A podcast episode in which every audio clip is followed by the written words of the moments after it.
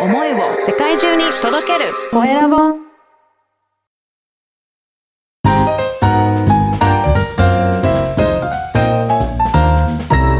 ポッドキャストの配信で人生が変わる。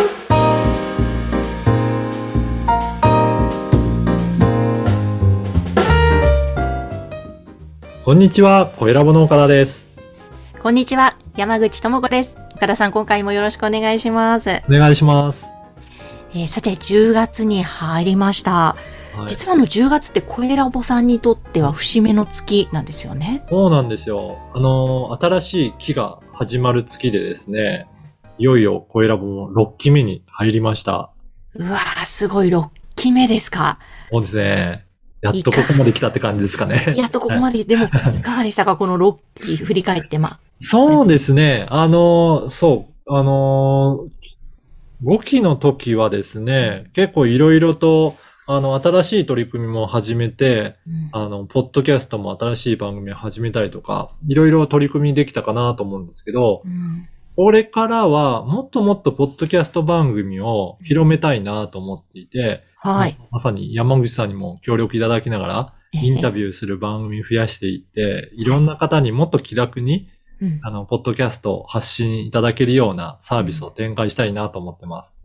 で、はい。そのためにもちょっとセミナー当面やめてたんですけど、ええあの、セミナーをまたちょこちょこと開催していきたいなと思うので、まうたん、コエラボの LINE 公式アカウントとかのイベント情報を見ていただければ、セミナーの情報も出てるので、チェックして参加いただきたいなと思います。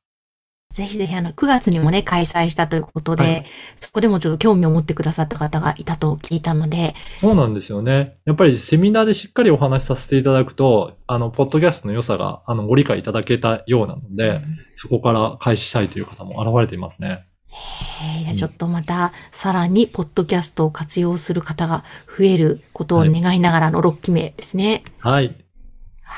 楽しみですけれども、ではではじゃあ、この番組も今日またスタートしていきたいと思いますが、今日のテーマは何でしょうか？はい。今日はですね、ポッドキャストのコラボレーションについてお話ししたいなと思っております。はい、コラボレーションですか、そうですね。あのー、ポッドキャストのアクセス数を増やしたいんですけど、どうしたらいいですかっていうお話もよくお客さんからいただくんですけど、はい。あの、アクセス方法を増やす方法の一つとして、他の、えーポッドキャスト番組のパパーソナリティの方とうんコラボして、お互いの番組に出演し合うっていうのは、すごく効果があることだなというふうに思っています。うんうんはい。以前もですね、あの、いろんなコラボを、あの、企画して、えープロデュースさせていただいたこともあるんですけど、うんそうすると、えーその出演している方が、あの、相手の方とお話しすると、やっぱり相手の方はどんな方だろうって興味を持っていただいて、その方の番組をチェックするっていうことはよくあるみたいなんですね。うんなので、そうするとその出演した直後にアクセス数がガッと伸びたっていう方も実際にいらっしゃって、ええはい。やっぱり、えー単に、えー何もポッドキャスト知らない人に、ポッドキャスト聞いてくださいって、あの、伝えて、登録の仕方から調べてもらうのは、やっぱりちょっとハードルがあるんじゃないかなと思うんですけど、すでにポッドキャスト聞いてる人だったらうん、新しい番組を教えてもらって、リンクがあればポチッと押すだけで、もう本当にチャンネル登録できちゃうので、はい。もうあんまり、あの、苦なく新しい番組をどんどんどんどん登録していただけるので、リスナーが増えやすいっていうことはあると思います。うん。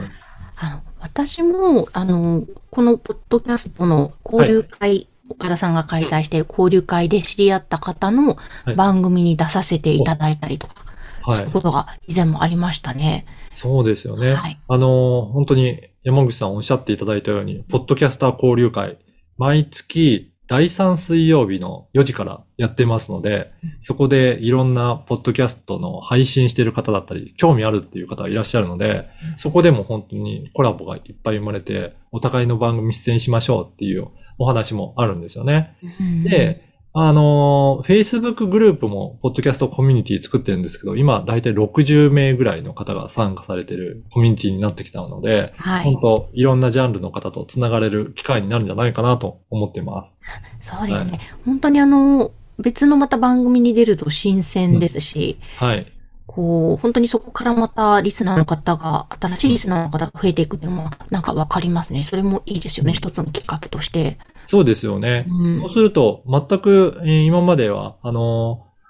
興味なかったりとか、聞くつもりなかったっていうジャンルの方でも、話を聞いてみるとなんか面白そうだなっていう方あると思うんですよね。うんだ。から山口さんの場合なんか日本酒のお話されてると思うんですけど、はい。なんか普段はあんまり、あお酒は飲むけど日本酒そうでもなかった。でも山口さんの話聞いてみると、酒蔵さんのお話とかすごく楽しそうなんで、ちょっと興味持ってみたっていう方もいらっしゃるかと思うので、そういうふうになんかいろいろな他のジャンルの、えーポッドキャストの配信者と一緒に組んで出演してみるのも本当に効果は出るんじゃないかなと思います。ですね。いいですね。あの、ぜひぜひ番組持ってらっしゃる方は他の番組の方とコラボというのもはい試してみてはいかがでしょうか。え今日のテーマは、ポッドキャストのコラボレーションについてお届けしました。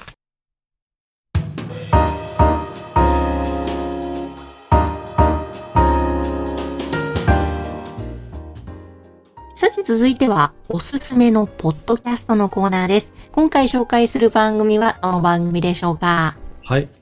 今回は、カエル亭のオールナイトニッポンという番組です。はい、カエル亭さん、あの、はいお笑いのですね。そうですね。はいあ。の、うちの娘がですねうん、お笑い好きなんですよね。そうなんですか。だから私はあんまりお笑いお笑い番組って見てなかったんですけど、うん娘がちょこちょこ見るので、うんあ、なんとなく知ってる芸人さんが増えてきたなっていうのはありますね。お岡田さんが知ってる芸人さんが増えてきた。そうですね。岡田さんと芸人さん結びつかないそうですよね。なかなか。かありませんけど、たまにですね、こうやってズームで打ち合わせしてると、私自自宅で打ち合わせすることもあるので、うん隣がリビングなんですね。そうはいすると、娘のすごい大きな笑い声が 聞こえて、なんか、他だけ楽しそうですねってたまに言われるんですけど、そうそうです。私も一回聞いたことあります。聞いたことありますすごい平和な岡田家の様子がに癒されたことがあります。あの、う裏で、あの、お笑い番組をよくビデオにも撮ってるので、へーそれを繰り返してみたりとか、娘がして大笑いしてることがよくあるんですよですね。じゃあ、カエル亭さんもきっとね、ご存知でですね。そうなんですよね。で、なんかその、あの、実はその前半でお話した、ポッドキャストのコラボレーションっていうお話をさせていただいたんですが、うん実はオールナイトニッポンで、うんえーえートータルテンボスさんと銀シャリさんとカエル亭さんが、うんあの、コラボをして3番組がコラボイベントを開催するっていうような、そういったニュースがあったので、まさにこうやって芸人さん同士もコラボしたりすると、お互いのファンが、えー他の番組を聞いていただけるようになるので、そういった意味でも、あの、やっぱり効果を出していってるんだろうなというふうに思いますね。面白そうですね。こねのコラボ。そうですね。だからこういった感じでいろんな方の、あの、どこかファンの、えー芸人さんの番組あったらそれを聞いて、そこをきっかけに他の番組を聞いてみるっていうことはあると思うので、ぜひ、あの、今、ポッドキャストだと結構いろんな芸人さんが、あの、番組を発信されているので、いろいろ見てみるのもいいんじゃないかなと思います。ですね。なんかこうやって見てると、例えば私は日本酒の番組を持っていますが、はい。ワインの番組とか、例えばコーヒーの番組とか、いろいろそういう、あの、飲み物に関する番組があるので、はい。そういった方とどこかでご縁がつながって一緒にコラボっていうのもまた面白そうだなってあちょっとふと思いましたね。そうですね。面白いですね。なんか同じようなジャンルの方と組んでいくと、それぞれのファンの方たちが集まって、うんいろいろ聞いていただけそうなので、なんかそういったコラボも企画してみるといいですよね。ね、ありですね。あれですね。はい。ということで、今日はそのポッドキャストのコラボレーションからの、えーつながりで、えーご紹介した番組も、カエル亭のオールナイト日本でした。えーさて、皆様からの番組宛てへのご感想、ご質問お待ちしています。LINE 公式アカウントで受け付けています。説明文に記載の URL から登録をしてメッセージをぜひお送りください。岡田さん、今日もありがとうございました。ありがとうございました。